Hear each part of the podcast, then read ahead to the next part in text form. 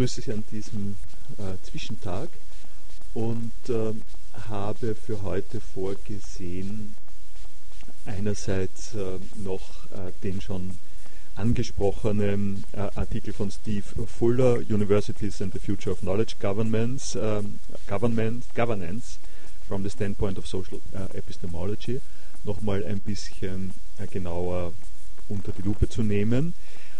Dann als zweites, ähm, wenn, ja, sagen wir mal so, innerhalb dieses Artikels gibt es ein Thema, das äh, sehr stark mit meinem gegenwärtigen ähm, hochschulpolitischen Engagement auch zu tun hat, nämlich Curriculargestaltung.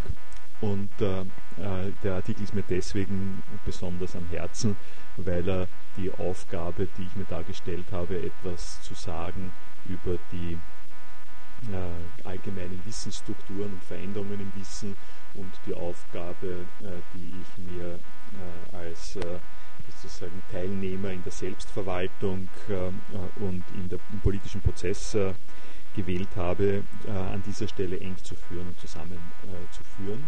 Und ich werde ein Beispiel davon Ihnen ein bisschen vorführen in einem speziellen Fall, äh, wie äh, so Probleme äh, der Curriculargestaltung aussehen können.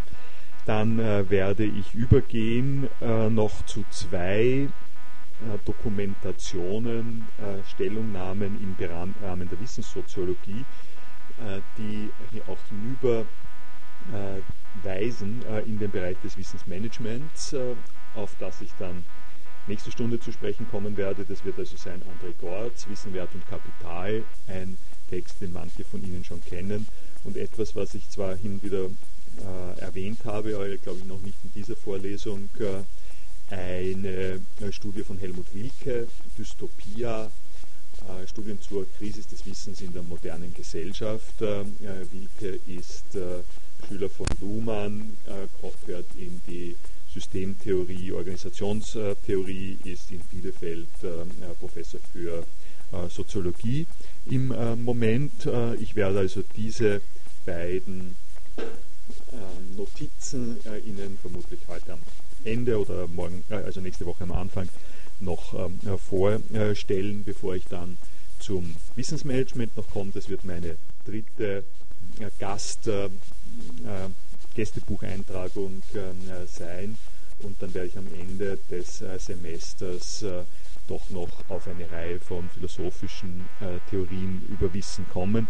Äh, bisher war ja hier Schwerpunkt Platon, äh, das wird abgedatet, modernisiert werden unter Hinweis, also einerseits werde ich sicher auf, auf Hegel zu sprechen kommen und dann noch was am, am Ende über die gegenwärtige ähm, Situation sagen.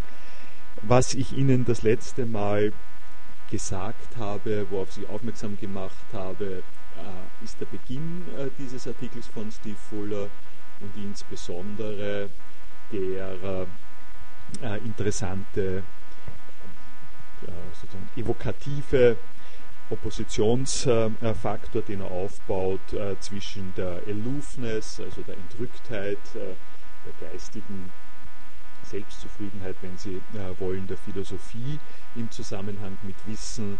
Wissen hat was mit Wahrheit zu tun, hat etwas mit äh, Stabilität, mit dem Absoluten, mit Wertkonstanz äh, zu tun und dem Zynismus, wie er sagt, der Wissenssoziologie, der äh, darin äh, sich ausdrückt, äh, dass dieses auf den Boden zurückholen von Geltungsansprüchen, das dadurch vermittelt ist, dass man sich anschaut, äh, wo, äh, wo ist es lokalisiert, wer verhält, wer vertritt das, welche Interessen stecken dahinter.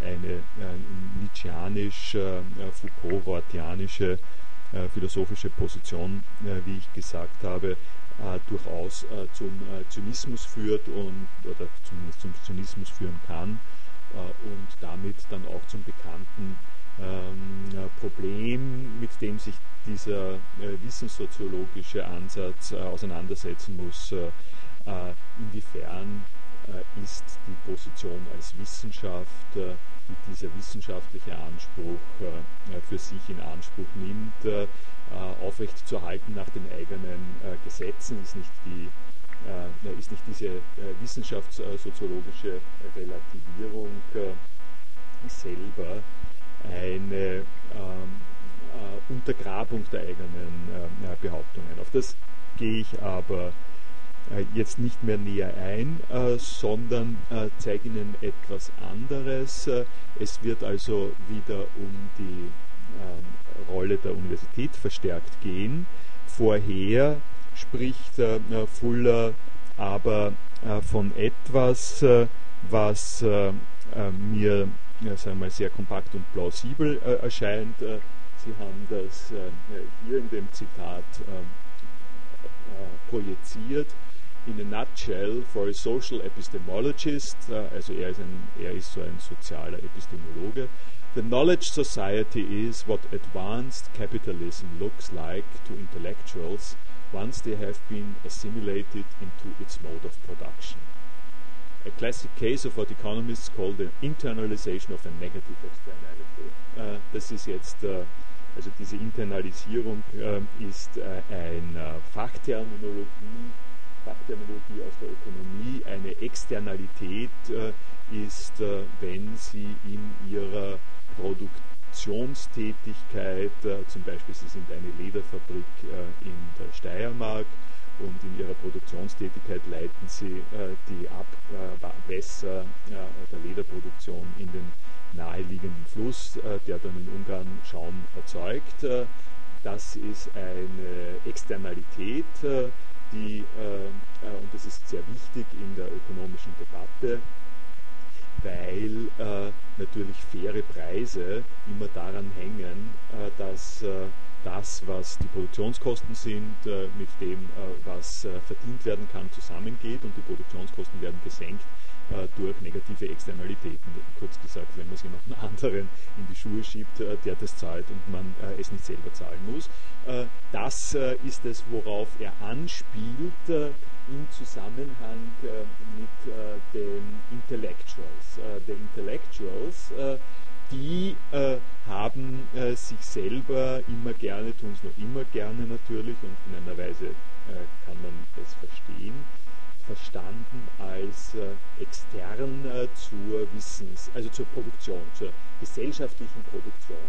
Die gesellschaftliche Produktion, die, das, wird, das ist etwas, was wir äh, beim Aggregats äh, dann noch sehr deutlich vor Augen geführt äh, kriegen werden und beim, beim Wilke auch, die traditionell verstanden worden ist äh, als aufruhend auf den Säulen äh, Kapital und Arbeit. Ne? Äh, Kapital und Arbeit seit äh, äh, Adam Smith, Ricardo Marx äh, die wesentlichen Faktoren in einer Analyse der gesellschaftlichen Produktivität und die Intellektuellen haben an der Stelle die externe Rolle gespielt. Die waren nicht in diesen Kategorien zu fassen, äh, weil sie mit einem anderen Gut unterwegs äh, sind, mit dem äh, Gut des Wissens. Wir haben, das ist der Zweck meiner stundenlangen Exkurse in die Ökonomie gewesen, mittlerweile gesehen, dass die ähm, Nationalökonomen draufgekommen sind, dass Wissen selbst zu diesen zwei Säulen dazuzurechnen ist, dass also die äh, Internalisierung stattfindet, das ist jetzt hier der Terminus, die Internalisierung der Wissensproduktion in die allgemeine kapitalistische Verfahrensweise. Und was Sie also hier haben, uh, what advanced capitalism looks like to intellectuals once they have been assimilated into its mode of production, heißt, sie stehen immer mehr draußen, sie sind jetzt Teil des Kapitalismus. Uh, und äh, kommen drauf, dass das, was sie produzieren, selbst einen Preis, ein Preisschild hat und das ist, das ist sozusagen die flotte Formulierung von Steve Fuller, die aber eingängig ist und, unplausibel. das nennen die jetzt, weil die Intellektuellen sind ja diejenigen, die immer schöne Worte zur Verfügung haben, das nennen die jetzt Wissensgesellschaft. Nicht? what uh, what advanced capitalism looks like to intellectuals. assimilated. Gut, das äh, ist äh, die ähm, äh, äh, also eine erste Bestimmung und nun geht es weiter und er weist schon einen Hinweis auf das, wora, wora, wobei ich ihn dann auch noch folgen werde, nämlich im Zusammenhang mit dem, mit Knowledge Management, das Sie hier sehen. Er spricht also äh, äh, weiter, die, das Heraufkommen der Knowledge Society ist gekennzeichnet durch eine Vermassung des akademischen Betriebes, ausgehend von den Budgets äh, für äh, Research äh, und auch äh, der Studierenden, die akademische Grade haben wollen. Ähm, es scheint so, dass in unserer postmodernen äh, politischen Ökonomie äh, Wissen äh, so wichtig geworden ist wie Arbeit äh, in der klassischen politischen Ökonomie. Äh, und äh, nun geht es weiter. Diese Knowledge Society hat auch zum Knowledge Management geführt und da sagt er ja, jetzt gleich mal etwas, was Philosophinnen und Philosophen natürlich äh, sehr nahe liegt, äh, dass das ein Orwellian äh, Newspeak ist, äh, äh, die, das Knowledge Management, äh, weil Wissen eine Praxis ist, Wissen eine, ein Ergebnis einer individuellen Bildungsgeschichte, um so ein bisschen sozusagen pathetisch zu sagen und dieses Ergebnis der individuellen Bildungsgeschichte, das sich im Wissen äh, niederschlägt, äh, soll jetzt äh, einem Management unterliegen. Äh, und das äh, ist äh, etwas, wovon er sagt, früher hätte man das als einen Widerspruch in sich betrachtet. Weil nämlich Wissen, und da steht das alles, was ich Ihnen gerade gesagt habe, aber academics may continue to assert that knowledge is produced by hard work that is never fully rewarded, the fruits of which are nevertheless distributed as widely as possible. For economists, uh, this is what marks knowledge as a public good, a distinctive product of the modern university. Uh, but for the knowledge management, man, management guru, this public good conception of knowledge merely shows that universities are not very economical in ordinary market terms. Uh, Und äh, das äh, äh, wirft also jetzt, äh, zeichnet auf äh, eine Konfliktlinie, in der die Universitäten in ihrem traditionellen Selbstverständnis gegen die äh, eine andere Form äh, von äh, Umgang mit Wissen aufgestellt sind und das aufgestellt sein, was ja selbst schon ein Newspeak ist, ein etwas ähm, äh, bedenklicher, äh, würde ich äh, einmal sagen. Aber diese Konfliktlinie, die, die damit aufgerissen wird und die etwas damit zu tun hat, wie er an anderer Stelle sagt, ich füge das hier ein, dass Knowledge Management eine von vornherein andere und vielleicht aber auch gar nicht so absurde andere Zugangsweise zum äh, Wissen hat, äh, wie das der akademische Bereich hat, während nämlich der akademische Bereich äh, wenn Sie an, an, solche einfachen Forderungen denken, wie wenn Sie eine Dissertation schreiben, dann müssen dort neue Forschungsresultate drinnen sein.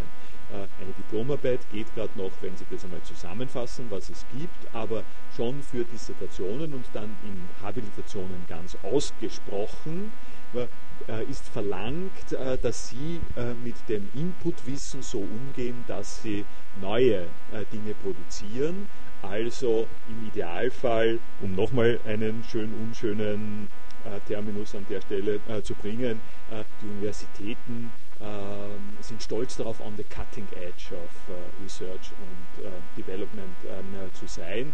Äh, und on the cutting edge heißt dort, wo man ausprobiert, wo man noch nicht genau weiß, wie es, wie es geht, dort, wo das Wissen vorangetrieben wird in dieser Metaphorik, liegt es ja schon drinnen an der Grenze, an der, an der Frontier, äh, äh, zusammen, also einerseits mit der Aufregung, mit dem Abenteurertum, aber auch mit der leichten Abwertung und Abschätzung von Fachhochschulen, muss man sozusagen. Das war um sozusagen einer typisierten, standardgebundenen äh, vorhersehbaren, ritualisierten Ausbildung.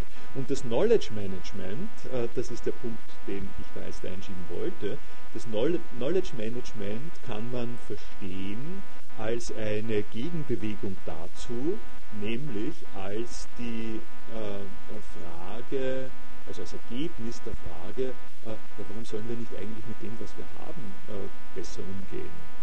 Äh, warum sollen wir nicht, warum sollen wir immer on the cutting edge äh, sein? Gesellschaftlicher Nutzen entsteht doch äh, eher dadurch, dass wir etwas, was eine geringere Leute, Anzahl von Leute, Leuten haben, für eine größere Anzahl von Menschen zur Verfügung stellen. Und da es massiv viele Beispiele dafür gibt, wo Wissen noch nicht richtig äh, durchdrungen ist, durchgedrungen ist äh, äh, in der, in der Bevölkerung, würde man, um es jetzt sozusagen ein bisschen zuzuspitzen, von dieser Seite her sagen können, warum verdammt, verdammt noch Wahl wollen wir im Wissen immer den Fortschritt, der an anderen Stellen sowieso zur Vernichtung der natürlichen Spezies und so weiter und so weiter führt, äh, statt dass wir das, was wir haben, möglichst äh, nachhaltig und äh,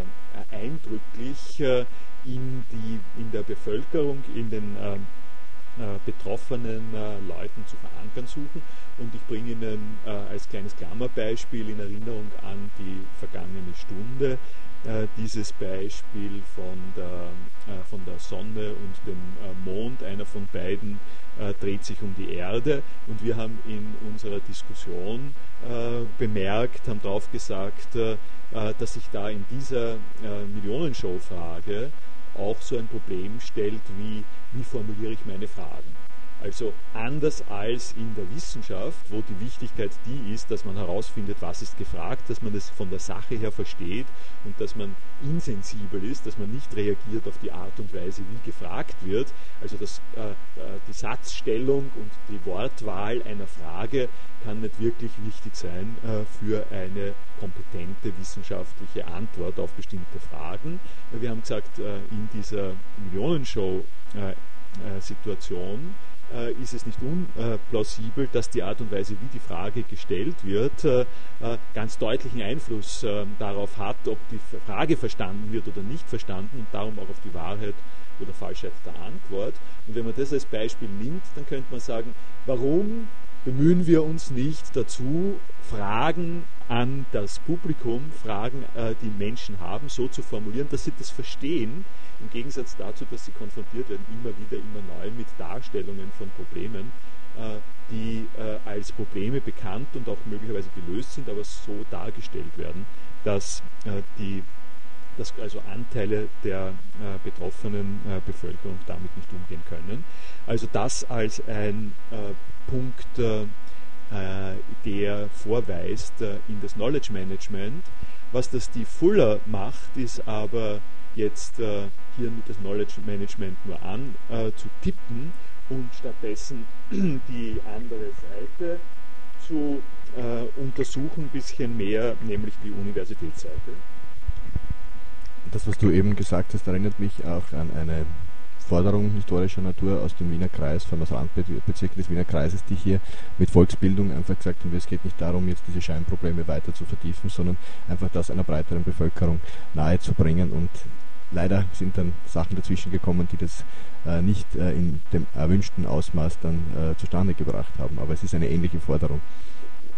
Da bin ich sehr dankbar für diese Bemerkung. Das war äh, also intern, äh, so implizit äh, habe ich diese Idee wohl äh, dabei gehabt, dass nämlich, äh, um sozusagen ein bisschen schockierend zu sagen, Knowledge Management was mit Aufklärung ähm, äh, zu tun haben kann, im Gegensatz zu dem, was man sonst normalerweise hört. Aber dein Beispiel ist, äh, ist ganz ausgezeichnet. Ne? Also ein, ein anderes Beispiel, das mir dazu noch, äh, noch einfällt, das ist auch in Klammerbemerkung, in dem Vortrag am Mittwoch habe ich, äh, was über, habe was über Logos ähm, äh, gesagt äh, und äh, die, ähm, ich bringe den vielleicht eher am Ende äh, von dieser Vorlesung auch. Und in jedem Fall habe ich mir dort den Spaß gemacht, zu sagen, ähm, eine transzendentale Deduktion des Logos in Bildern. Und in dem Moment, in dem ich das Wort eine transzendentale Deduktion verwende, also massiv Fachjargon aus der Philosophie, ist, äh, also sagen wir so, diese, dieses Wort zu verwenden, äh, war eine bestimmte Strategie auch, nämlich auf der einen Seite zu sagen, hier gibt es eine Fachterminologie in der äh, Philosophie und äh, transzendentale Deduktion von Kant heißt äh, der Erweis der Bedingungen der Möglichkeit einer Tatsache. Äh, was das immer heißen soll. Und äh, nun kann man natürlich, äh, weil ich diesen Graben anspreche, kann man den Graben ähm, sozusagen aufreißen, indem man sagt, okay, wenn du hierher kommst, dann musst du, was, dann musst du sozusagen was machen können mit dem Ausdruck transzendentale Deduktion. Zumindest musst du nachschauen können, musst in der Lage sein, musst willig sein, willens sein und fähig sein, ihn nachzuschauen und dann zu verstehen, was dort erklärt wird und das darauf zu beziehen, was hier gesagt wird. Oder aber du sagst, äh, was, soll damit, was, soll ich damit machen, kannst du mir das nicht erklären, äh, was ich natürlich getan habe. Ähm, und äh, die Antwort darauf, äh, äh, die ich dort gegeben habe, ist sozusagen, es ist so, erkläre mir, warum es äh, so geworden ist. Ja? Das ist äh, der Inhalt, äh, der, sozusagen der intuitive Inhalt von transzendentaler Deduktion. Ich bringe Ihnen das Beispiel deswegen, weil Sie an der Stelle vielleicht gut und gerade auch im Zusammenhang mit Aufklärung hier die Spannung zwischen äh, universitären Zugang äh, zu Wissen äh, und dem populärwissenschaftlichen, sagen wir mal so, äh, Zugang äh, von Wissen sehen können. Äh, das läuft natürlich an beiden Stellen durchaus nach eigenen Gesetzen. Ja? Also ein Terminus technicus ist deswegen halt so ungeheuer, ungeheuert praktisch, weil er viele Dinge ab, äh, abkürzt. Äh, sie, werden, äh, sie, sie, werden an vielen Stellen äh, sich äh, gerne, wenn Sie mit einer Sache arbeiten, mit einer Abkürzung oder einem äh, Terminus technicus äh, ähm, bekannt machen, äh, weil es einfach immer zu aufwendig ist, äh, die längere Sache zu sagen. Und insofern funktionieren diese Termini technici ähm, in ihren eigenen Bereichen. Auf der anderen Seite und, und haben natürlich etwas von Expertisentum. Auf der anderen Seite ist es zwar möglich, wie in diesem Fall illustriert, äh, ad hoc eins zu eins eine solche Übersetzung äh, zwischen transzendentaler Deduktion und, äh, und der eben genannten vereinfachenden Darstellung zu machen, aber die, sozusagen das Risiko, die Schönheit und, die, und, und eben auch die Gefahr dieser Art von Aufklärung besteht jetzt darin, dass man zwar etwas erhält, was in der akademischen Praxis wichtig ist, aber wenn man das dann als äh, äh, Formulierung im populären Gebrauch hat und nur auf dieser Ebene betrachtet, da denkt man sich, wozu ist das eigentlich gut? Ja? Also wozu braucht man das eigentlich? Es hat eine, also es hat eine Verständlichmachung und eine Banalisierung äh, gleichzeitig, äh, die an dieser Stelle bedacht werden muss. und das dient natürlich auch noch dazu, darauf hinzuweisen, dass äh, ähm, wenn wir jetzt bei der Aufklärung sind, nicht, dass die bis zum letzten sozusagen gnadenlos durchgeführte Aus Aufklärung führt zur Barbarei, ähm, äh, wie, die, äh, wie die kritische Theorie äh, sehr, sehr lange schon ähm, äh, sozusagen verstanden hat. Äh, äh, also da würde ich doch sagen, dass da eine Spannung aufrecht erhalten bleiben muss. Gut, das war jetzt nur so ein Exkurs. Er, der Punkt, wo Fuller jetzt äh, aber in die Universitätszusammenhänge reingeht, ist, äh, dass er äh, darauf hinweist, und das hat interessanterweise wieder einen sehr aktuellen Universität Wien-Bezug, dass es eine, wo, ist das, also dass dieses, diese the application of knowledge management to the university results in what, after John Simon, is sometimes called a post-academic conception of knowledge. Und das äh, führt dazu, the public good conception of knowledge is dissolved into intellectual property rights and credential acquisition. Äh, die, äh, also dieses äh, öffentliche Gut, das sich verbindet mit einer Universität äh, als, äh, oben im vorigen Absatz hat es beschrieben, als einer freien, einer Produktionsstätte freier Geister äh, at, at the Cutting Edge und das bestätigt wird durch das, was ich mehrfach schon angedeutet habe, durch Nationalstolz, Bildungstradition und sowas ähnliches. Und die also Universitäten, die also Güter produzieren, die nicht anders als unter diesen Bedingungen produziert werden können.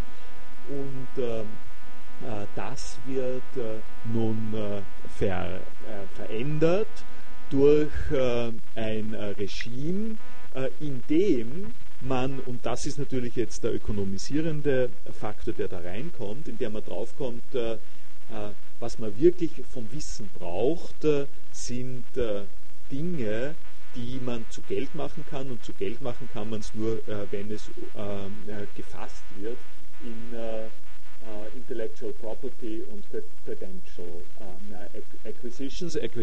Credential Acquisitions sind sind also die Universitätsausbildungsgänge äh, und das Intellectual Property ist das, äh, was äh, ist sozusagen die Tendenz, das was an den Universitäten passiert, nicht mehr frei weiterzugeben, sondern in die entsprechenden juridisch-ökonomischen Kategorien rein zu pressen.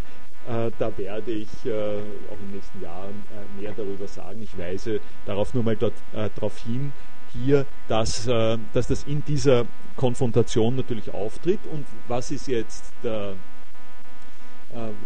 was ist der Universität Wien Bezug dieser Überlegungen im zweiten Kapitel?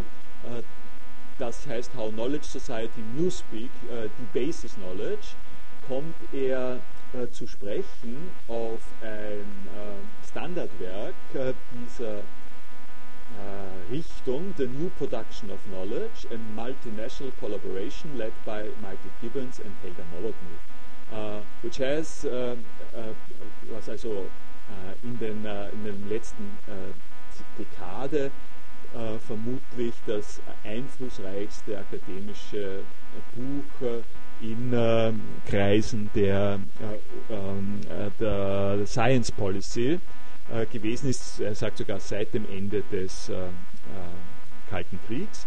Und Helga Nowotny ist die Vorsitzende des Scientific Advisory Boards der Universität Wien, lange Jahre Professorin für Soziologie im Institut für Wissenschaftstheorie und Wissenschaftsforschung, die äh, Ulrike Feld, äh, äh, die ist sozusagen ihre Nachfolgerin. Das heißt, es ist zentral auch mit einem kleinen Referenzpunkt an das, was hier an der Uni Wien passiert. Das ist, ja, und das Steve Fuller legt sich da ein bisschen an mit ihr. Und äh, darum ist es schon mal ganz interessant. Äh, die Gr Grundidee von diesem äh, New Production of Knowledge äh, ist äh, eine Unterscheidung zwischen Mode 1 und Mode 2 Knowledge Production. Äh, und ähm, die sieht so aus, ein bisschen schematisch und vorhersehbar, aber wichtig ist immer, dass solche Sachen auch plausibel scheinen zumindest nämlich es hat eine, äh, einen Modus 1 gegeben, sozusagen eine Phase 1 der Wissensproduktion und diese äh, fällt zusammen mit dem, was ich Ihnen äh, gesagt habe, äh, über die Universität als eine Erzeugung von, äh, von äh, öffentlichen Gütern in sich selber ruhend, mehr oder weniger. Also von der Uni äh, strahlt das aus, was da produziert wird, aber es ist nicht äh, wirklich äh,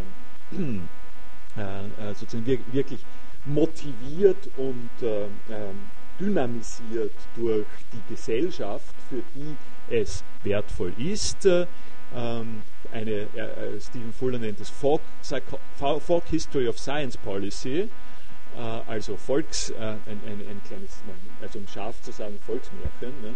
Ähm, äh, Folk Psychology ist ein be, beliebter Ausdruck dafür, etwas, über die, etwas darüber zu sagen, dass in unserem Verständnis, im allgemeinen Verständnis die Trennung von Körper und Geist stark, vereint, also stark verwurzelt ist.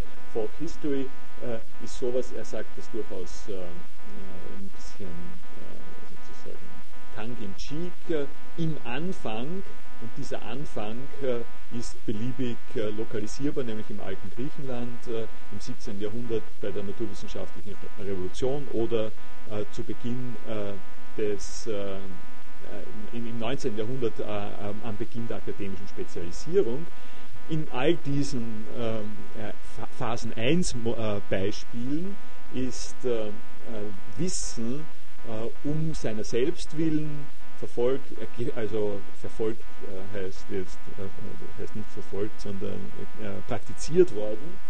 Ähm, und zwar von reinen Forschern, also reine Forschung, die selber entschieden haben darüber, ob ihre äh, Wissensproduktion äh, für die Öffentlichkeit äh, adäquat waren als Ideologie oder Technologie. und diese Volksgeschichte äh, enthält dann als besonders abschreckende Beispiele äh, das Beispiel von äh, Nazi-Deutschland und der Sowjetunion, wo Wissenschaft nicht frei gewesen ist, sondern unter politischem Diktat äh, gewesen äh, ist, äh, sodass aus dem geht also hervor, dass das Verletzungen der, ähm, der, der Autonomie des der Modus 1 Produktion ähm, gewesen sind. Äh, und wir brauchen aber, das äh, ist äh, der nächste Punkt, wir brauchen jetzt eine neue Einsicht dahin, inwiefern eine solche reine Forschung, Grundlagenforschung, gesellschaftlich ungestörte oder einigermaßen immune Forschung auch Dysfunktionalitäten äh, erzeugt, äh, die man äh, in einer äh, neuen Betrachtungsweise deutlicher sieht. Er bringt an der Stelle einen, finde ich, durchaus äh, erhellenden äh, historischen Rückverweis auf, die, auf eine Debatte, die in Deutschland stattgefunden hat in den 70er Jahren.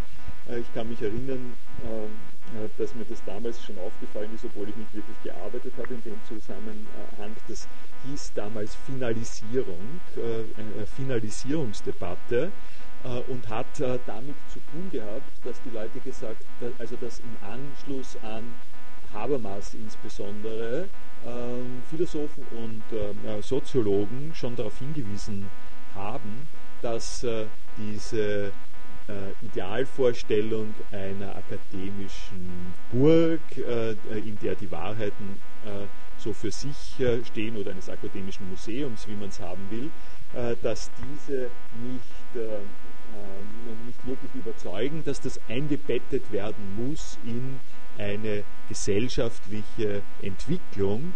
Und diese Finalisierung war also durchaus äh, sozialdemokratisch äh, motiviert, mit dem Anspruch, das Public Good, diese, also diese Güter, diese Wissensgüter, die die Universität produziert, zu äh, Verfügung äh, zu stellen, zu, ähm, äh, zu einer äh, größeren Anzahl der Bevölkerung. Und seine Bemerkung ist jetzt, das finde ich sehr erhellend, dass sich in den 80, also Start mit 18, 80er Jahren, im letzten Vierteljahrhundert, äh, diese Form äh, von Mode 2, Knowledge Production, die also Mode 2 ist, also das ist jetzt implizit gewesen dem, was ich gesagt habe, nicht, äh, motiviert Wissensproduktion auch an Universitäten, motiviert durch gesellschaftliche Interventionen.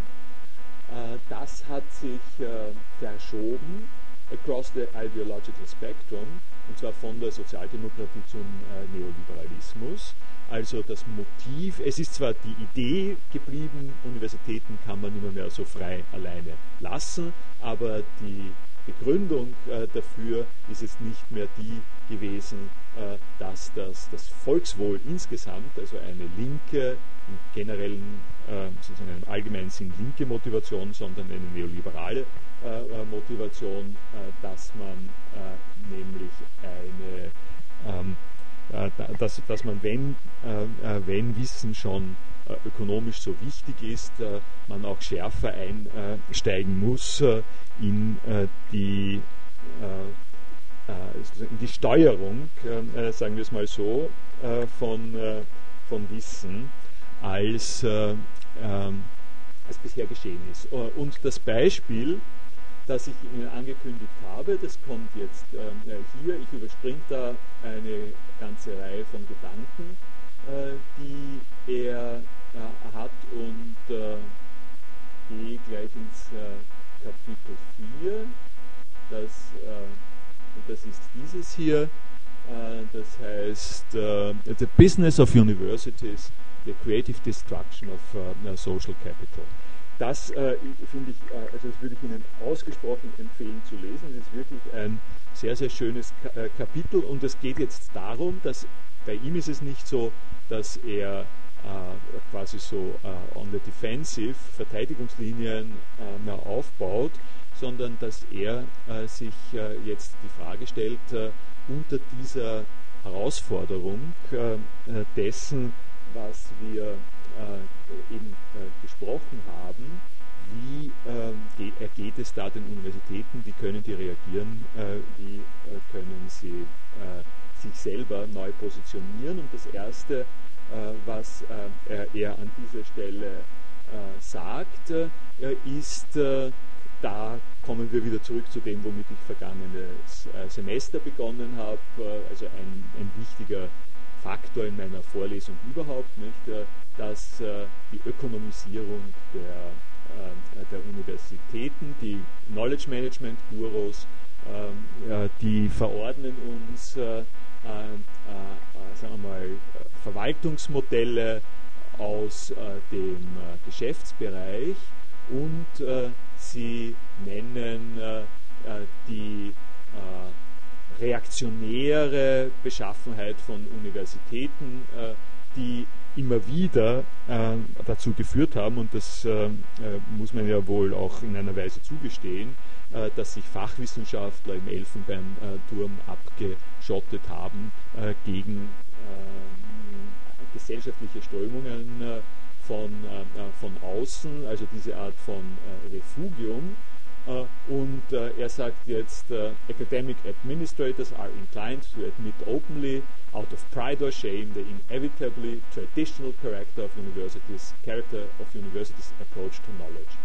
Ähm, und äh, das heißt, es gibt an der Stelle ähm, eine fast ritualisierte Geste von, wir müssen die, also wir, wir bewahren auch die Werte äh, und ähm, äh, wir verteidigen uns, wir, wir verteidigen uns gegen äh, die neuen äh, ökonomischen Ansprüche. Und was er jetzt macht, ist, äh, uh, the uh, KM gurus can be handled much more assertively.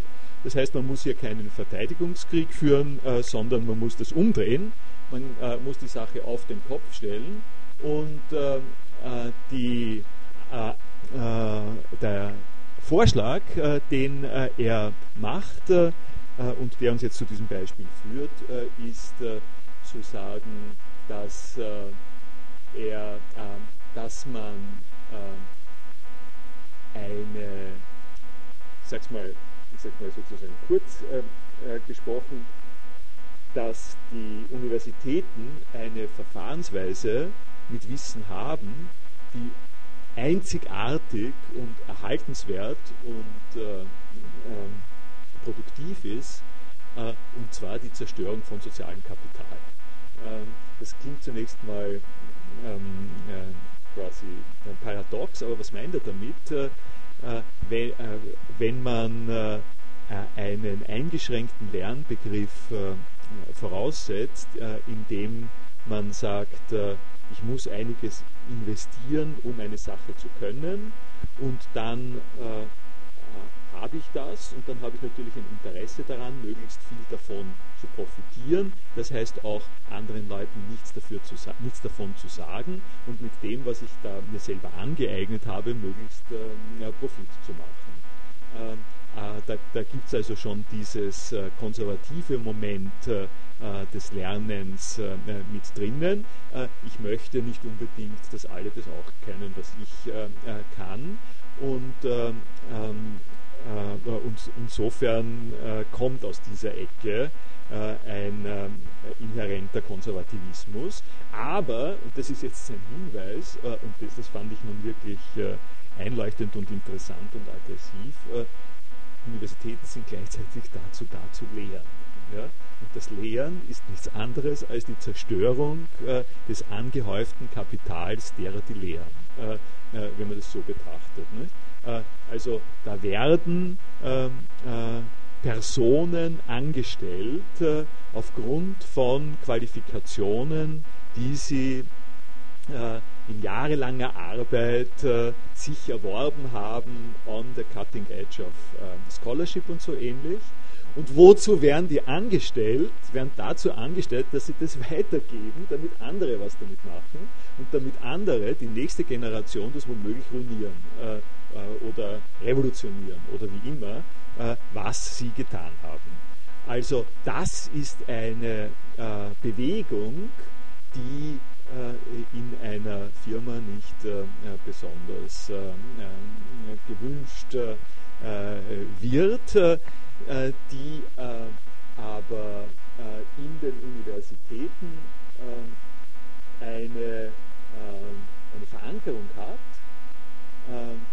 also er sagt, äh, ja gut, und, und hier komme ich jetzt äh, zu dem Stichwort, das ich angesprochen habe am Anfang. Äh, ähm, das, war, das war sozusagen ein, ein wirkliches Aha-Erlebnis äh, für mich. Was ist, äh, äh, was ist der Ort, wo das am besonders, als besonders deutlich sichtbar wird, und das ist Curricularentwicklung. Curricularentwicklung als der Prozess, äh, in dem sich eine Institution äh, wie die Universität Wien darüber verständigt, also Universität, Universität Wien, darüber verständigt, äh, nach welchen Regeln sie das in ihr Manifeste angesammelte Wissen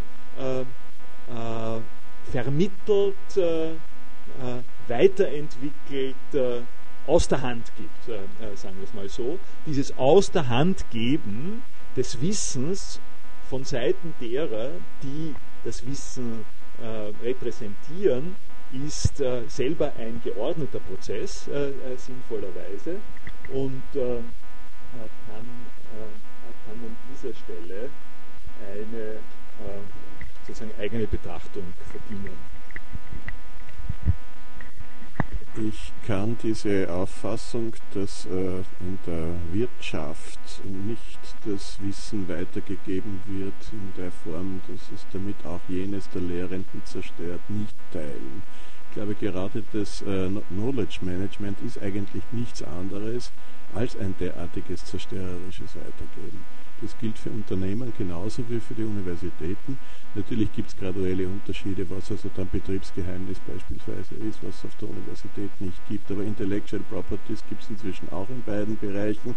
Und auf der anderen Seite die Notwendigkeit dieses ganzen Knowledge Managements ist nichts anderes als diese Weitergabe. Der nächste Absatz, äh, der hier eh vor Ihren Augen ist, äh, gibt dir da durchaus auch recht. Äh, der geht genau in die Richtung nämlich uh, even business firms have begun to appreciate the virtues of curriculum design as they suffer from what knowledge management call corporate amnesia. Also das Problem, das, äh, da kommen wir dann auch äh, genauer weiter drauf, nicht? der Wilke schreibt darüber ziemlich schön, dass man unter einer Firmenkonzeption, wo man sagt, man braucht Kapital und Arbeitskraft, ähm, äh, das ist das Wichtigste, um sowas hochzuziehen.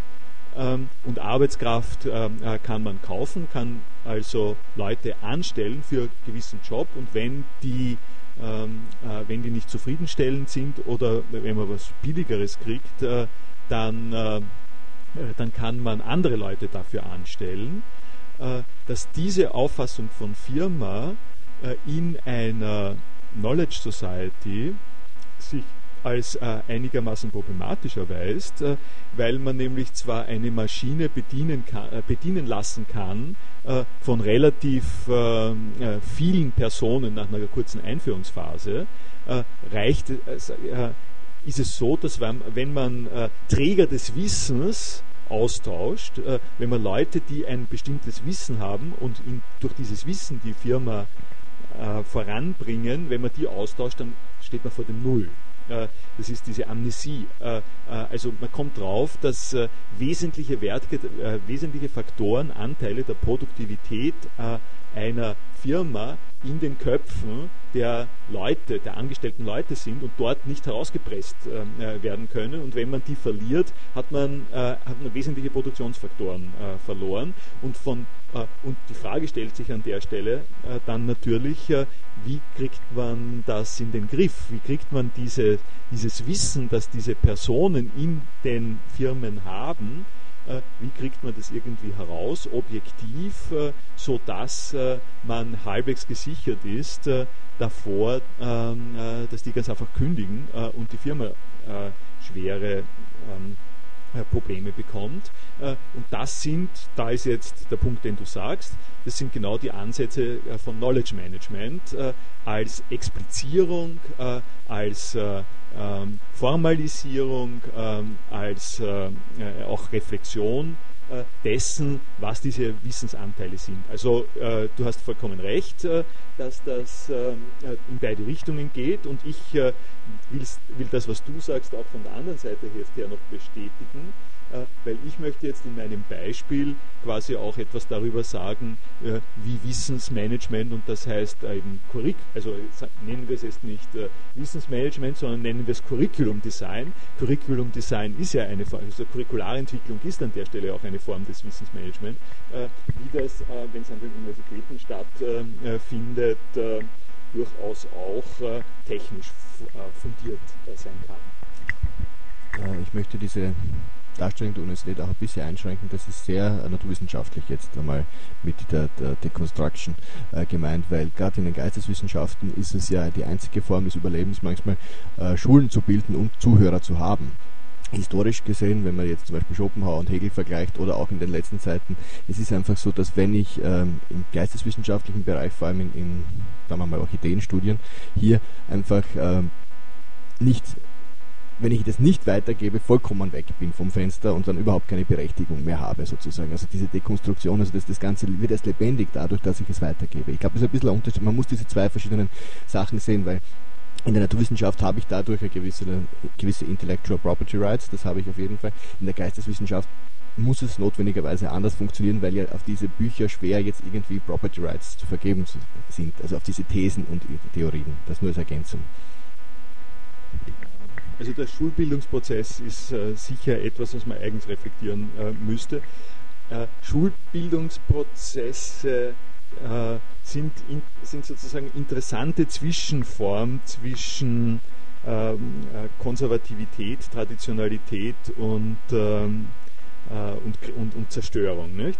Also ähm, das eine Beispiel, wenn man also eines der analytische analytische Philosophie ist ein bisschen zu breit und komplex, aber ein schönes Beispiel, äh, wo man es äh, äh ziemlich äh, äh, fokussiert betrachten kann, ist, äh, ist so der, die, die, Gründungsphase der Phänomenologie in, ähm, in Freiburg, also Göttingen, Freiburg, Marburg, der, des, der ersten Hälfte des 20. Jahrhunderts äh, wo man jemanden hat wie, äh, wie Husserl, äh, der äh, ein äh, Cutting-Edge philosophisches Projekt gemacht hat, äh, der das gelehrt hat, der das weitergegeben hat an und dann, obwohl er schon gewarnt worden war nebenbei, nicht, an den fähigsten, größten Philosophen in seiner Umgebung dann das mehr oder weniger übergegangen ist, nämlich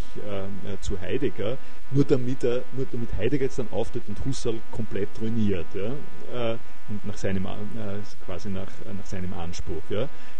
und, nicht, und, und an der, das Beispiel ist deswegen ziemlich gut, weil dieses, sozusagen dieses Moment, dass die Größe des akademischen Verfahrens darin besteht, äh, dass der beste vorhandene Philosoph es an den besten Nächsten weitergibt, nur damit äh, der ihn völlig äh, zu verdrängen versucht und in diesem Prozess aber eine Kontinuität wahrgenommen wird im Laufe der Philosophiegeschichte, sodass man sagt, Husserl und Heidegger sind Phänomenologen. Der Heidegger hat sich am Ende dann von der Phänomenologie, äh, sagen wir mal, explizit terminologisch auch verabschieden wollen, aber das, äh, das ist etwas, was äh, eher am Rande als Bemerkung gilt, sodass man also eine Bewegung der Phänomenologie hat, die die schärfsten Brüche äh, in sich äh, enthält und dennoch als äh, eine äh, Gedankengeschichte wahrgenommen äh, werden kann. Also das ist ein sehr schönes ähm, äh, Beispiel eigentlich für beides, was da geht. ich werde Ihnen jetzt aber doch noch dieses andere Beispiel äh, äh, zeigen von der, äh, im Zusammenhang mit Curricularentwicklung und ähm, schlage das also vor als Anschauungsmaterial dafür, in welche Bereiche wir da reingehen. Vorbemerkung, die das, was, was wir jetzt hier durchlaufen an Neugestaltung sämtlicher Studienpläne, äh, ist äh, induziert genau nicht äh, durch universitätsinterne Überlegungen und Notwendigkeiten, äh, der neu, also der Studienplan Philosophie und viele andere Studienpläne auch äh, sind jetzt gerade einmal vier Jahre in, in Kraft. Äh, es hätte wirklich niemand bestellt eine weitere Veränderung, eine, und zwar eine radikale Neuveränderung des Studienplans Philosophie und der gesamten Studienpläne der gesamten Universitäten Österreichs. Das ist bestellt worden durch, über Lissabon und Bologna. Lissabon ist die Erklärung äh, in der die EU sich festgelegt hat, äh, äh, die EU soll bis zum Jahre 2010, das wird sie nicht ausgehen, der kreativste Wissensraum der ganzen Welt werden. Also die Produktivität der Wissensgesellschaft wird in der EU besonders ähm, akut werden. Wir werden sozusagen die gescheitesten, aktivsten mit Teilnehmer der Wissensgesellschaft sein und das geht nur durch eine Bildungsreform und diese Bildungsreform äh, ist dann umgesetzt, äh, genannt worden in den Bologna-Prozess. Und dieser Bologna-Prozess äh, hat einige Schwerpunkte, auf die ich jetzt nicht ein, äh, eingehen will, was aber schon ähm, äh, durchaus sozusagen inter internationale äh, Inter-EU-Abstimmungen äh, technischer äh, Art von nicht unerheblichem Gewicht impliziert. Äh, und an der Universität Wien, äh, wie Sie vielleicht wissen, bin ich derjenige, der am ehesten dafür verantwortlich ist, das alles zu koordinieren. Wie macht man das? Äh, es ist ein klassisches Problem des Wissensmanagements. Man hat eine Institution mit tausenden Leuten, Vortragenden, die dabei arbeiten, die da mitarbeiten äh, in der, in der Lehre. Nicht? Das sind nicht nur die Angestellten, sind auch äh, Lektor, also Lektoren, Lektorinnen sind eben auch Angestellte in dem äh, neuen Verfahren, nicht nur die Vollzeitangestellten. Äh, und die Aufgabe besteht jetzt äh, darin, wenn man sagt, äh, wie ist Curriculardesign als die Überlegung darüber, wie, wir, wie werden die hier geparkten Inhalte äh, vermittelt, äh, wie ist das neu zu gestalten äh, in einer Gesamtorganisation. Das erste, was ich getan habe,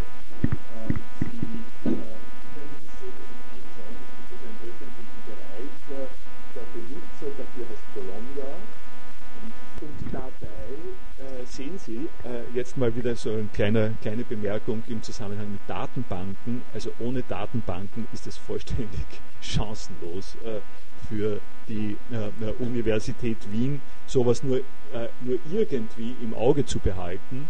Sie äh, brauchen, Sie sehen hier die, um, die verschiedenen Fakultäten. Sie haben, in jeder, Sie haben also hunderte, ähm, Dutzende und dann in, in letztlich 180 oder sowas solche Curricula, die alle miteinander umgestellt werden müssen in einem jeweils komplizierten Prozess, dass da gehe ich nicht aufs Ein, in, im Einzelnen ein, ich erwähne es nur deshalb, äh, um Ihnen äh, ein bisschen vor Augen zu führen, dass Philosophen nicht nur aloof sind, äh, sondern dass man, wenn man äh, äh, wenn man sich mit dieser Form der Sozialisierung des Wissens beschäftigt, äh, sich heutzutage auch mit, sagen mal, mit Gebilden dieser Komplexität und mit Sozialabläufen dieser Komplexität beschäftigen muss. Und ich greife jetzt eines heraus, ähm, ein Curriculum, das mir an dieser Stelle sozusagen besonders einerseits auffällig erscheint und einige äh, einige äh, Sachen zu diskutieren gestattet, äh, die, hier, die hier passen. Und das ist das Masterstudium Chemie. Äh, dieses Masterstudium Chemie, also hier gibt, das, man muss dazu sagen, das sind sozusagen alles Schema-Curricula, die vorge entwickelt und vorgeschlagen worden sind. Und äh, was mich aber daran mal hauptsächlich interessiert, ist, äh, äh, wie konzipiert sich die Chemie an der Universität Wien äh, haben Sie keine Angst, ich kenne Chemie genauso wenig äh, wie Sie. Äh, es ist eine der Besonderheiten des Management, also Wissensmanagement, äh, äh, nämlich Sie managen etwas, es ist einfach schön, solange das im Institut verbleibt. Ja? Da gibt es einen netten Infight und mehr oder weniger Leute wissen, wovon sie reden. Aber Knowledge Management in diesen komplexen Zusammenhängen impliziert immer, dass Sie, wenn Sie sich auf das einlassen, mit etwas zu tun haben, wovon Sie keine Ahnung haben. Ja? Also ich habe keine Ahnung von, äh, von Chemie ab über die Mittelschule hinaus. Allerdings muss ich dazu sagen, ich bin gezwungen dazu, das ist sozusagen auch ein Teil der, äh, der Abläufe, wie es an den Unis äh, vielleicht gehen kann. Mittlerweile weiß ich in etwa, wie das im deutschen Sprachraum überhaupt ausschaut, aus Gründen, äh, in der Chemie nämlich, aus Gründen, die Sie gleich äh, äh, bemerken werden. in der Chemie sind Sie konfrontiert mit einem Curriculum, ich weiß nicht, wie weit Sie das wissen, wie diese Sachen ähm, äh, entwickelt werden. Das sind äh, Arbeitsgruppen aus äh, Professorinnen, Mittelbau und Studierenden, drittelparitätisch zusammengesetzt. Die werden eingesetzt vom Senat und sind aber Fachvertreterinnen und arbeiten als Fachvertreter Gremien dazu, in ihrem Fachverständnis ein Curriculum heraus zu destillieren äh, das Produkt äh, dieses äh, Prozesses geht an die Curricularkommission. Ich bin der Vorsitzende der Curricularkommission und muss darauf achten, dass das halbwegs an der Universität Wien in dieselbe Richtung geht. Die Curricularkommission beschließt dann dieses Curriculum und der Senat approbiert. Das ist der juridische Zusammenhang. Gut, ich bin konfrontiert damit, dass die Vertreter und Vertreterinnen der Chemie die folgende, äh, äh, sozusagen jetzt, die, folgende Konzeption ihrer Wissenschaft äh, in Richtung auf äh, Ausbildung äh, zu Chemikern, Chemikerinnen in das Curriculum reinschreiben. In dem Curriculum steht, steht ja drinnen, das ist der Grund, warum ich es hier als, Beispiel nehme, in dem Curriculum steht drinnen, was glauben wir, dass wir der Mitwelt, der Umwelt, der Nachwelt an strukturierten äh, Angeboten äh, empfehlen und vorschreiben müssen, damit die gute Chemiker äh, werden mit einer Universitätsausbildung. Äh, insofern äh, bildet sich da sehr, sehr viel ab. ich empfehle Ihnen, das neue Bachelor- und Master-Curriculum der Philosophie zu studieren. Sie können es da drinnen auch finden, übrigens, wenn Sie Interesse haben, zeige ich Ihnen das nächste Mal. das ist ist ziemlich gut, gut geworden, glaube ich. Also hier sehen Sie das mal das folgende. Sie haben äh, 1, 2, 3, 4, 5, 6, 7, 8. Äh, Sie haben acht äh, Zentralbereiche äh, der äh, Chemie, analytische, anorganische, biologische, Lebensmittel, Material, organische, ähm, physikalische, theoretische äh, Chemie und Spektroskopie. Das sind quasi die Kernbereiche der Chemie.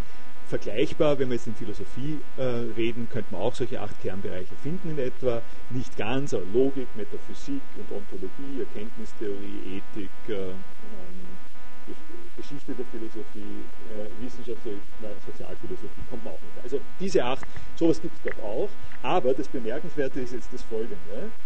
Äh, sie, äh, und zwar der Aufbau des Studiums.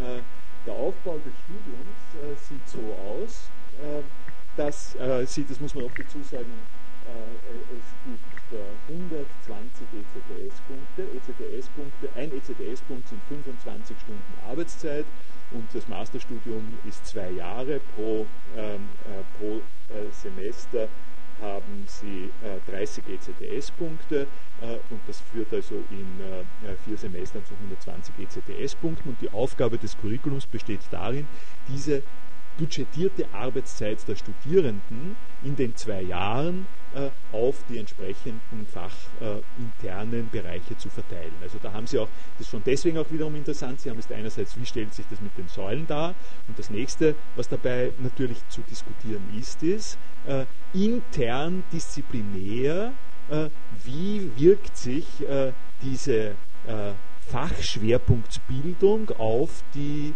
äh, Arbeitserfordernisse der Studierenden aus? Was wird von ihnen verlangt? Äh, was wird von ihnen sozusagen wirklich verlangt? Und natürlich heißt das auch, äh, welche Leute dürfen äh, unterrichten und wie viele dürfen unterrichten.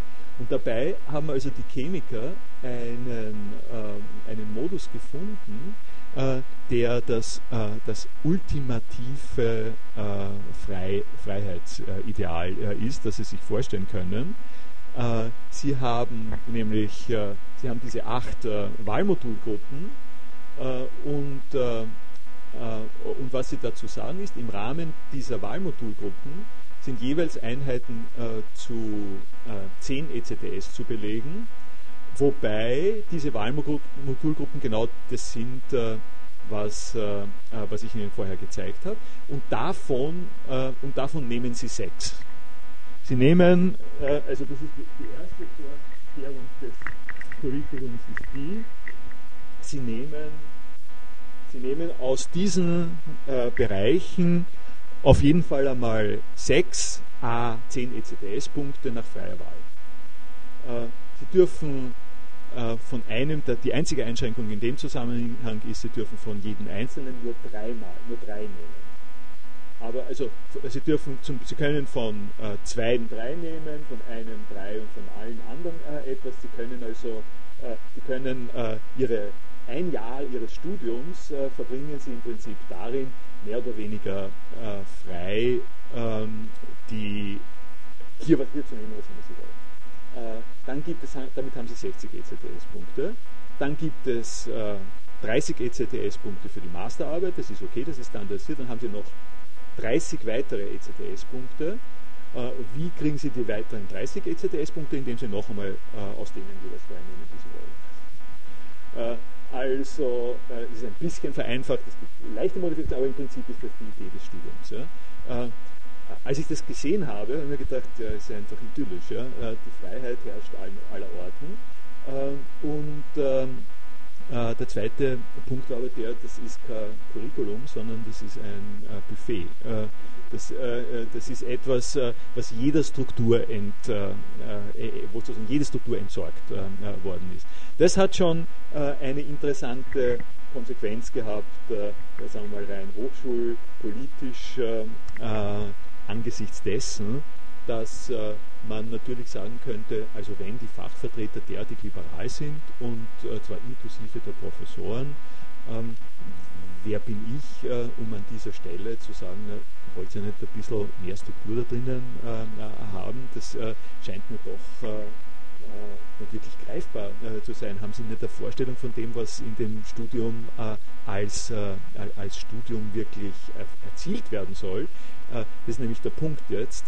die Idee der Bologna-Reform ist unter anderem die, dass es einen durch Module, die, das muss man dazu sagen, diese Module sind hier ja, durchaus beschrieben, äh, äh, hier durch diese Module äh, fassbarer ist, äh, äh, und da gibt es also eine Anzahl fassbarer, worum es eigentlich äh, jeweils geht, sodass nachvollziehbar ist von vornherein für jemanden, der die Curricula liest, äh, wie die aufgebaut sind, äh, was der Zweck ist, wie die Sachen zusammenhängen. Äh, jetzt ist die Situation aber so, wenn man jetzt ein bisschen, also und so das erste, diese acht, diese acht Modulgruppen bieten insgesamt 35 Module an. Das heißt, das von mir eben Gesagte schaut so aus, dass sie 35 Module haben, aus denen äh, Sie äh, sechs und dann noch einmal drei in freier Wahl äh, äh nehmen können. Äh, und das äh, schaut sozusagen, das, das, schaut wie gesagt sozusagen ziemlich freizügig aus. Jetzt müssen wir noch das Weitere dazu sehen, eine kleine weitere Information. es gibt plus minus 50 Studierende der Chemie an der Universität Wien. Äh, das heißt, Sie haben eine Situation von, sagen wir mal, 50 Studierenden, die jedes äh, Jahr mit 35 Modulen äh, serviciert werden, aus denen Sie sechs aussuchen können. Also eine, eine Reichhaltigkeit sondergleichen, zu der allerdings dazu zu sagen, insgesamt, insgesamt. Ähm, was Sie können sich jetzt vorstellen, äh, in welche Schwierigkeiten äh, man dann jetzt langsam kommt. Äh, auf der einen Seite sagt die Universitätsleitung, also da werden einfach Module dabei sein, die haben keine Studierenden, sagt, die Universität, das ist eine Kostenfrage. Auf der anderen Seite sagt die Curricularkommission, ich sehe hier keine, keine Formen äh, von äh, Struktur, wo läuft es hinaus, da kann sich jeder einfach das holen, äh, was immer er will. Das sind jetzt, ich nenne, dieses, ich nenne diese Probleme, um Ihnen ein bisschen einen Einblick zu geben, eben genau in das, in das Wissensmanagement. Also eine Aufgabe des Wissensmanagements wäre an dieser Stelle, und durchaus bin ich da dann auch ein Sprecher natürlich einer gewissen Rationalisierung oder Rationalität, sagen wir mal, zu sagen, äh, ich, äh, ich bin an der Stelle nicht äh, einfach für die alte Universität des freien, ähm, des freien Forschens, äh, sondern ich finde es plausibel, äh, dass Studiengänge Struktur haben äh, und nicht der e-, entsprechenden sozusagen Inspiration der Studierenden alleine ausgesetzt sind. Jetzt ist aber die nächste Frage die, wie kommt es dazu, dass äh, äh, die Chemie und die Vertreter der Chemie der Auffassung sind, das ist die richtige Struktur für ihr Fach. Äh, das hat ja einen Grund. Die, ähm, äh, die haben das ja nicht ohne äh, einen äh, sozusagen deutlichen Bewusstseinsfaktor entwickelt und dabei ist das Erste, was man, äh, was man anschaut, äh, ist, wie schauen andere Curricula aus. Nicht? Das ist der Grund, warum ich sage, mittlerweile kenne ich mich bei den deutschen ähm, äh, Curricula äh, in der äh, Chemie auch sehr gut aus.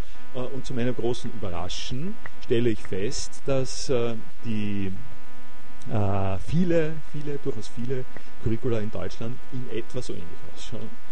nicht ganz so, so de konstruiert, aber, äh, aber in, äh, in, weiterer, also sagen in weiterer Folge durchaus. Und das sind, das hat mich natürlich äh, dann auch noch interessiert, Sie wissen ja vielleicht, dass in Deutschland Studiengänge, Curricula nicht einfach von den Universitäten entwickelt, sondern in einer zentralen sogenannten Akkreditierungsinstanz überprüft und also national akkreditiert werden müssen.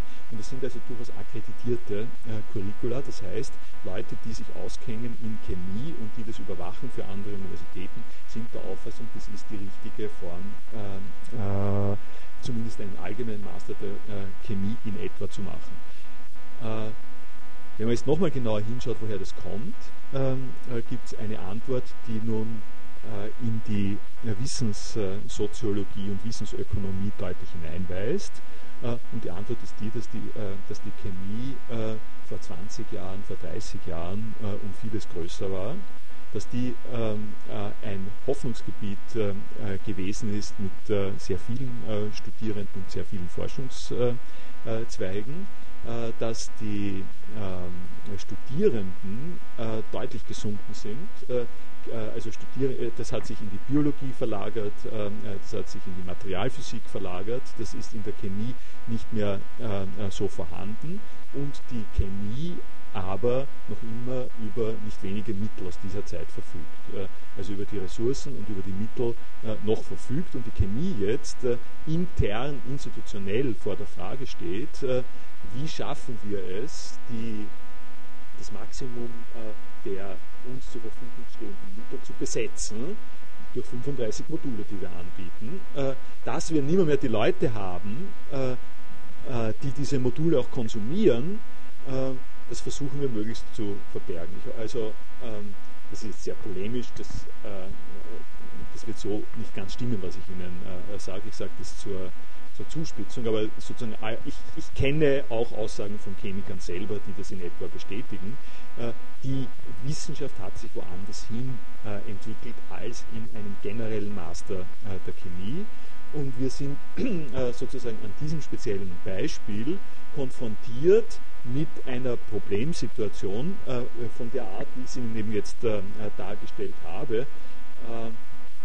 vorhandene Ressourcen, Fachtraditionen, Entwicklungen im Fach, äh, äh, politische Weichenstellungen dorthin, wo es weitergehen soll, äh, verbinden zu müssen mit der Gestaltung eines solchen Angebots, Außenangebotes für, die, für die Disziplin Chemie an der Universität. Ne?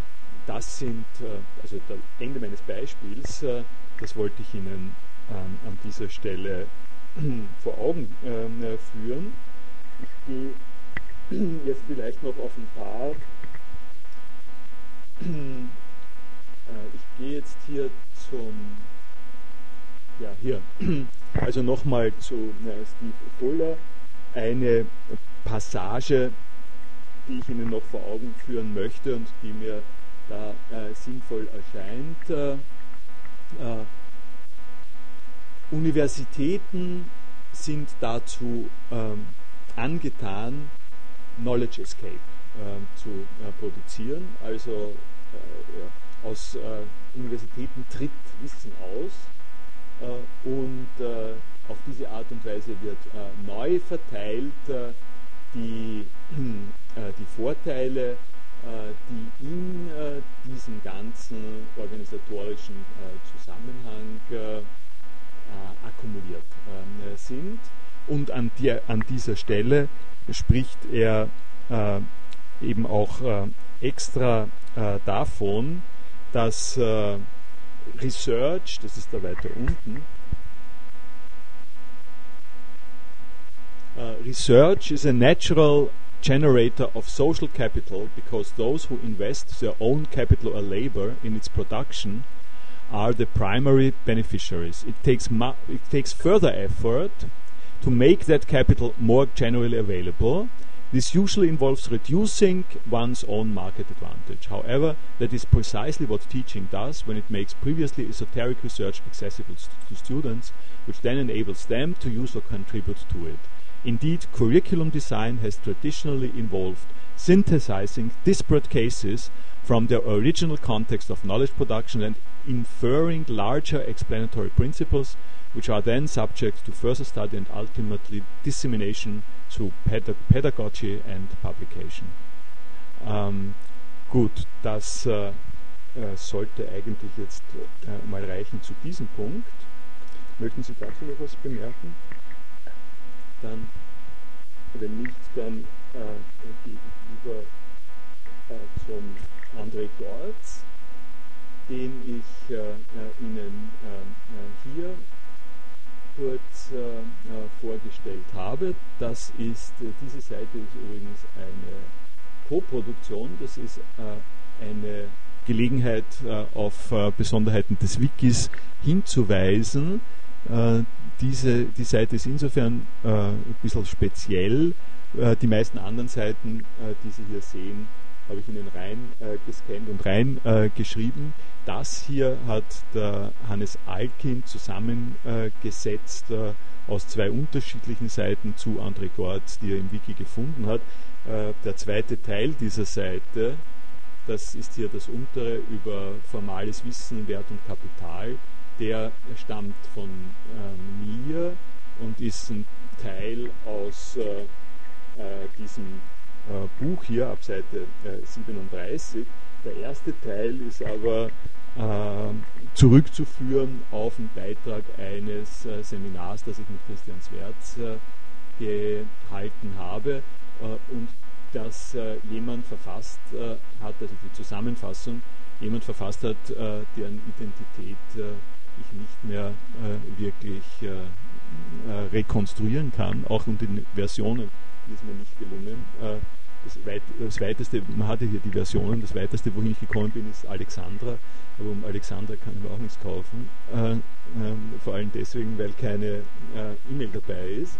Äh, also es ist ein Beitrag, äh, es ist sozusagen eine Spende des Public Goods Knowledge, das wir hier haben. Ich habe aber, sollten Sie Sorge haben darüber, dass hier plagiiert oder, oder schlechte äh, schlechte Sachen weitergetragen werden. Ich habe das alles noch extra auch selber geprüft äh, und kann sagen, dass diese Darstellung äh, äh mit den wichtigen Punkten von Gortz äh, durchaus äh, in Einklang ist.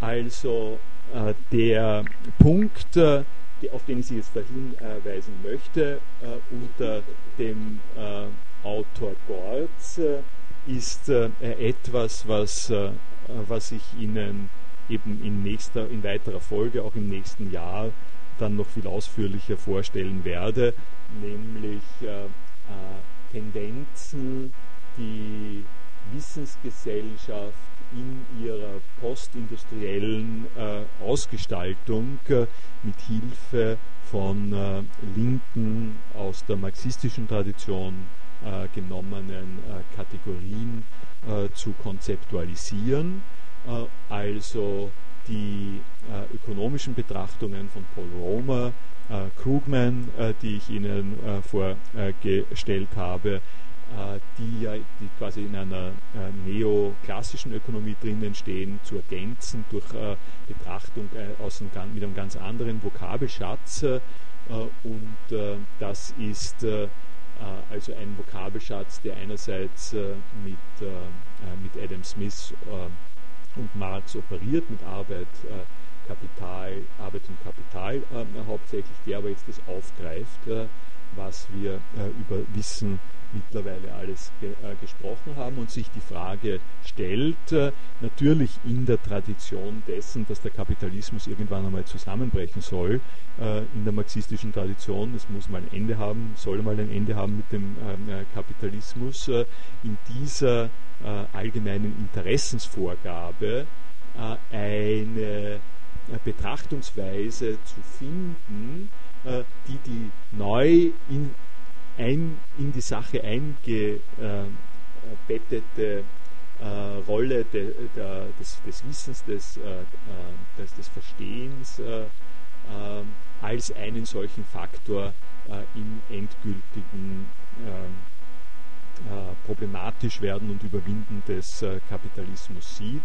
Also äh, wenn ich es mit der Terminologie Internalisierung der negativen Externalitäten sehe, die Hoffnung dabei ist generell die, dass wenn die Intellektuellen reinkommen in den Spätkapitalismus, dann wird das nicht nur eine weitere Facette im Spätkapitalismus sein. Es kommen quasi die Intellektuellen auch darauf, dass sie keine besseren sind, sondern das wird äh, an diesem Punkt äh, äh wird äh, es den Kapitalismus selber ähm, an den Kragen gehen, unter Anführungszeichen. Äh, jetzt äh, mal so. Gehen wir ein wenig aus von, den, von, von den Formulierungen, damit man einen Begriff davon kriegt, in welcher Weise sich das für André Gortz darstellt.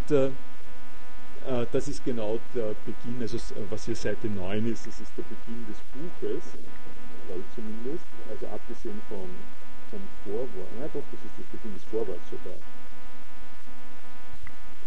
die allgemeine, ja, es ist der Beginn, Vorwort zur deutschen Ausgabe ist das.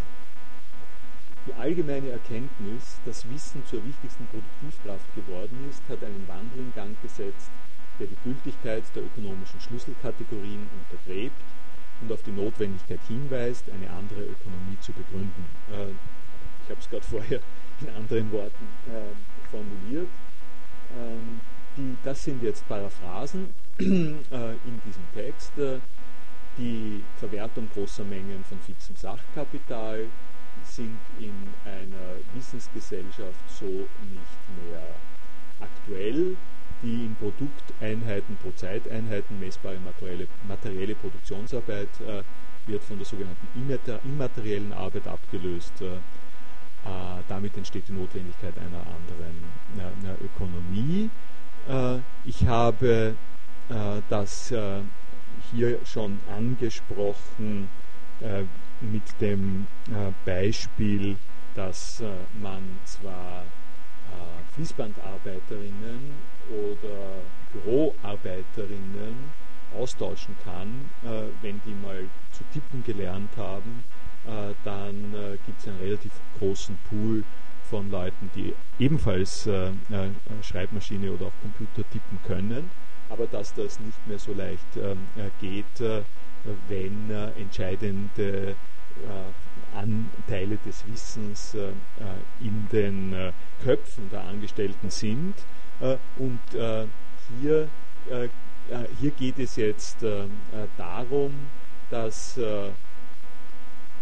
dass es nicht mehr um Zielerfüllung, nicht um, um Plan, Ziel, Zeiterfüllung geht. Also die, äh, ein, äh, eine, eine Firma, ein Unternehmen, äh, das äh, Software produziert, äh, äh, das stark abhängig ist von solchen Inputs aus dem Bereich des Wissens, kann einfach nicht danach rechnen, dass die Bürozeiten eingehalten werden. Also der zentrale Informatikdienst ähm, äh, hier, gut, wobei der Zeit dabei muss man sagen, dass, äh, dass das bei den äh, Programmierern immer schon eine sehr freie Geschichte war, die haben also radikale Gleitzeit, um das so zu sagen, weil die Tatsache, also das, was man nachweisen kann, dass bestimmte Personen zu bestimmten Zeiten an bestimmten Tischen sitzen, weil sie zum Beispiel Kundenverkehr äh, haben müssen oder so. Das gibt es natürlich auch in zentralen Informatikdienst, aber das ist einfach nicht wichtig. Ne? Äh, es ist zum Beispiel äh, einfach nicht wichtig, ob diese Person, wenn sie ein Programm schreibt, äh, hier auf einem Schreibtisch sitzt und es ist auch nicht wichtig, wann sie das Programm schreibt. Wichtig ist, dass sie ein Programm gut schreibt ähm, äh, und, ähm, äh, und bestimmte Zielvorgaben erfüllt. und es ist schon, es ist ganz klar, dass das einen Faktor von Motivation von Freiheit äh, äh, mit sich bringt, äh, der nicht mehr daran gebunden sein kann, was die klassische Arbeitssituation vorgibt. Das heißt, um es also an der Stelle ähm, auch äh, äh, sagen wir ein bisschen zugespitzt äh, zu sagen, die Firmen müssen sich zunehmend darum kümmern, dass die bei guter Laune, dass, dass ihre, äh, wie, sagt man, Leistungsträger, Leistungsträgerinnen bei guter Laune sind, äh, äh weil äh, man sie äh, nicht äh, per Kollektivvertrag dazu bringen kann, auch wirklich gute Wissensarbeit zu leisten. Da muss man sich was anderes ein, äh, einfallen ähm, äh, lassen und es ist auch sehr schwer, das zu messen auf die richtige äh, Art und Weise natürlich. Wie entsteht ähm, sozusagen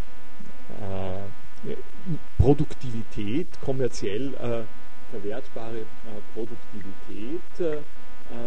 wie wird das in einer, in einer solchen neuen Umgebung getan?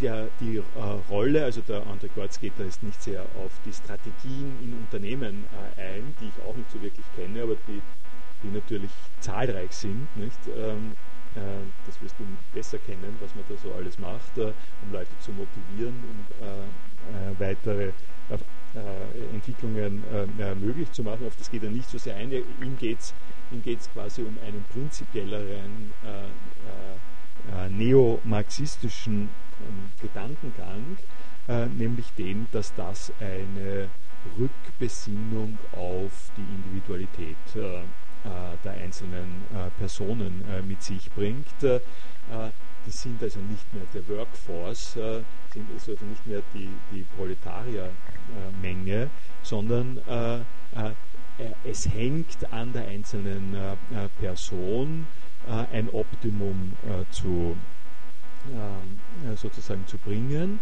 Und er ist sich klar darüber, das wird Ihnen natürlich auch als erstes einfallen an dieser Stelle, dass, äh, dass man damit in einen sehr grenzigen Bereich kommt. Auf der einen Seite äh, die Möglichkeit, sich äh, äh, viel näher mit dem, was man selber im, mit, mit sozusagen im Kopf produziert, äh, äh, einzubringen, einzuschalten. Nicht? Der, das letzte Mal hat, hat, hat der Raimund eben gesagt, wieso sind die Intellektuellen äh, so habituell nur damit, unter, nur, nur damit äh, beschäftigt, irgendwelche kritischen Anmerkungen äh, zu schreiben. Ne? Sagen, also sie sitzen an der, an der, an der Seite und spucken auf die Papiere der Universitätsleitung ne? in einer Art und Weise. Und das wäre ja ein schönes Beispiel äh, eben für die Externalisierung noch. Ne? Sie verstehen sich noch als externalisiert zu dem ähm, Bereich. Äh, die große Chance ist zu sagen, ihr wisst ja was, das, wenn das jetzt ein Unternehmen ist und die Universität ist eines von der besonderen Art, ihr, euch gehört sie, macht einen besseren Vorschlag, dann kommt ihr in den Vorstand. Ja? Ähm, äh, so in der Art und Weise. Ist mir leider passiert. Ja? Genau das ist mir leider passiert und das ist natürlich auch die zweite, ist auch die schwierigere Seite der Sache, weil jetzt, wo ich da drin bin, äh, äh, versuche ich den äh, Chemikern auf die Zellen zu steigen ähm, äh, und ihnen zu sagen, das können sie nicht machen. Ja? Ähm, das, ähm, das, ähm, das ist also der, der zweite Punkt ähm, äh, der, der Spannung, die äh, hier drinnen ist. Also Terminologie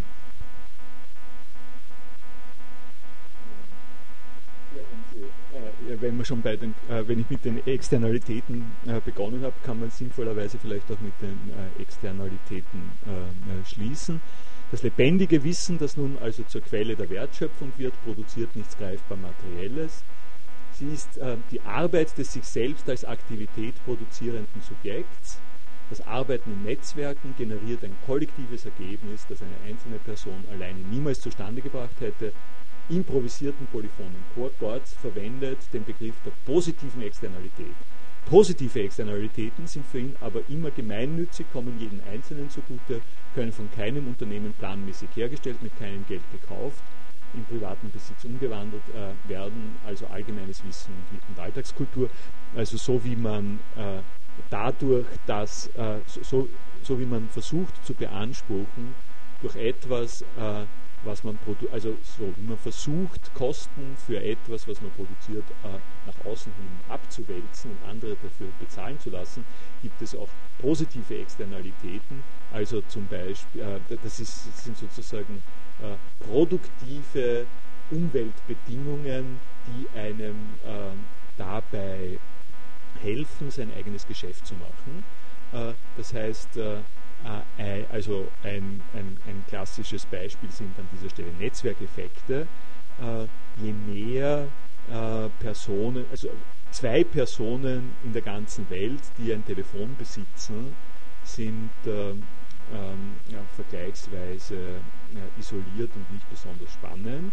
Wenn da so eine Leitung gespannt äh, wird zwischen dem Chef 1 äh, zur Chefin 2, in, je mehr Personen ein Telefon äh, besitzen und verwenden, desto größer wird über ihren Rücken, also hinter ihrem Rücken praktisch, die Produktivität, die, Nutz, die Nützlichkeit äh, des Telefons, äh, also die einfache, an, die das einfache Hinzukommen eines äh, Telefons erhöht die Nützlichkeit des Telefonierens überhaupt, äh, weil, ähm, äh, weil sie damit mehr Leute erreichen. Nicht? Äh, also eine positive Externalität äh, ist, wenn in einer Geschäftsstraße äh, ein Lokal darauf davon profitiert, dass in dieser Geschäftsstraße sowieso schon viel Verkehr ist. Ähm, das, das wäre so etwas an positive Externalität und diese vom, vom Gord er kommt eben auch zu den Netzwerkeffekten, ist an der Stelle auch ähm, bei den Netzwerkeffekten. Äh, ja, ähm, ich denke, ja, vielleicht das ist der, der Punkt, äh, wo, man, wo man gut schließen kann. Äh, das äh, ist natürlich jetzt sehr formelhaft, aber Sie können in etwa die Richtung erahnen, in die das äh, äh, gehen soll. es gibt eine Tendenz, in der der Wissenskapitalismus nach Gorz an eine Grenze stößt. Eine authentische Wissensökonomie wäre demnach ein Wissenskommunismus und äh, die Verschwörungstheorie, die beim, äh, also der Wissenskommunismus ist der, der, der Open Source habe ich jetzt nicht genannt, das ist natürlich ein äh, wesentlicher Punkt. Äh, und die Verschwörungstheorie, äh, die dann der Stelle, äh, wenn man schon solche großen Aussichten hat, gleich wieder eingeführt wird und droht, ist natürlich zur Verhinderung des Wissenskommunismus, zur Aufrechterhaltung der kapitalistischen Ordnung sind darum Gegenmaßnahmen von Seiten der Kapitalisten notwendig und diese Gegenmaßnahmen äh, bestehen äh, in äh, Patenten und Copyright, besteht also in der Privatisierung, im, im Versuch, die ähm, Wissensproduktion äh, unter dem Aspekt des Privateigentums äh, zu reglementieren äh, und juridisch wieder zuzuschließen. das soll vielleicht als Ende der Perspektive jetzt hier mal stehen. Danke.